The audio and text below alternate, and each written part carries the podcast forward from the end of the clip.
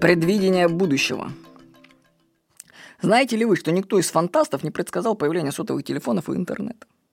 А успешные люди, предприниматели, умудрялись сделать столь недальновидные прогнозы. Билл Гейтс в 1981 году говорил, больше 640 килобайт памяти персональным компьютерам никогда не понадобится.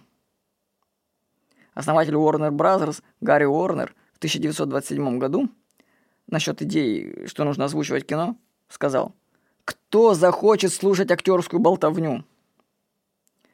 Томас Эдисон в 1880 году сказал, «Фонограф не представляет никакой коммерческой ценности».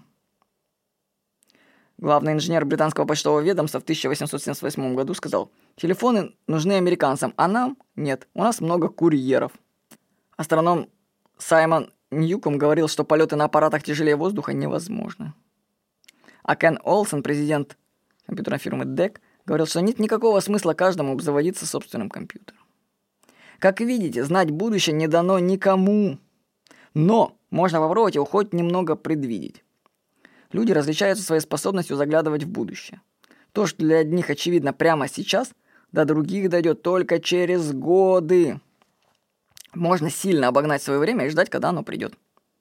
Например, мы создали сайт b17.ru, на котором можно выбрать психолога и получить у него консультацию. На форуме можно вообще сделать это бесплатно. И там каждый день онлайн больше ста человек находится на форуме. И консультации психологи буквально ответят вам в течение пары минут, что очень удобно. Вот. Но наш сайт обгоняет время, потому что в России психологи еще пока ну, не востребованы. Но ведь время к ним придет, а мы уже будем к этому готовы. Загляните немного в будущее – Попробуйте его предсказать. Ну, у меня есть идея, как это сделать, как можно немного предсказать будущее. Первое. Предсказания. Можно делать предсказания, основанные на логике. Ну, если логика, вы понимаете, что такое? То есть то, что сейчас нелогично и глупо, станет логичным и умным.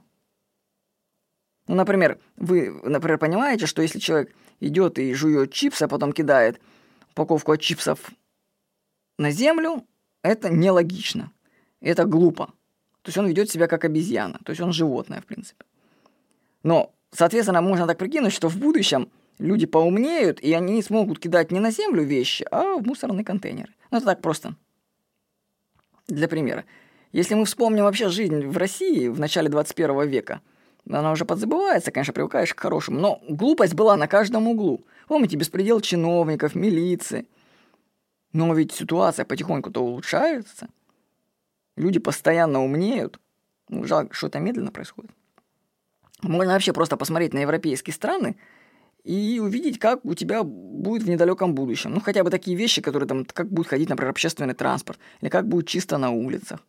То есть можно, просто можно посмотреть, что сейчас сделано глупо и неправильно, чтобы понять, как будет в будущем. Вот меня, например, знаете, вот что, выскажусь дедом. Вот меня раздражает, как люди кладут асфальт у нас. Блин, ну мало что они там в землю кладут, прям в дождь его кладут, заливают лужами.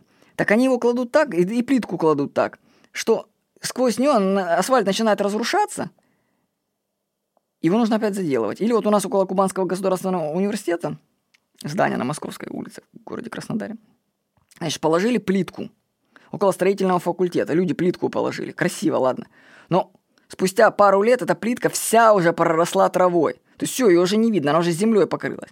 Я вот думаю, значит, ведущий технологический университет Краснодарского края, и люди в нем не могут положить плитку, понимаете? Блин, в 21 веке.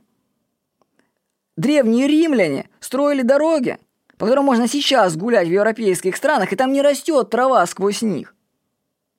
А здесь университет строительный, и они не могут подумать, как сделать так, чтобы не росла трава из-под плитки, понимаете?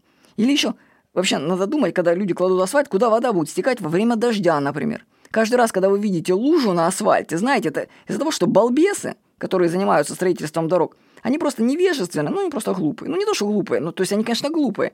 Они просто деньги себе загребают на этом деле, но никто из них даже помыслить не может, что асфальт можно положить под наклоном так, чтобы во время дождя водичка стекала в канализацию сразу, а не создавала лужи, через которые машины проехать даже не могут.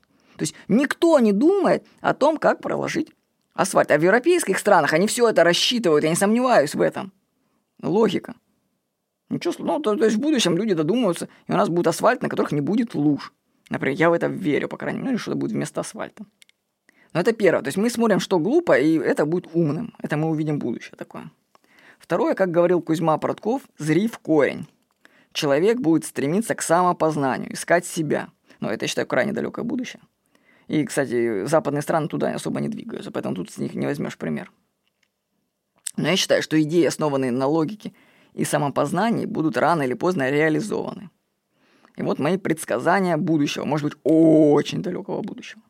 Возрастет интерес к осознанным снам и управлению ими.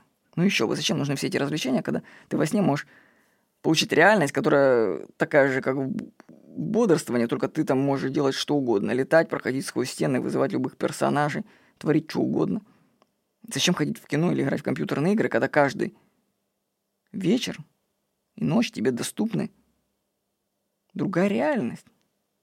Ну, это еще не скоро люди дойдут до этого. Далее. Сверхдалекое будущее. То, что написано в книгах Карлоса Кастанеда, идеи придут в массы. Бизнес будет строиться на любви к клиенту.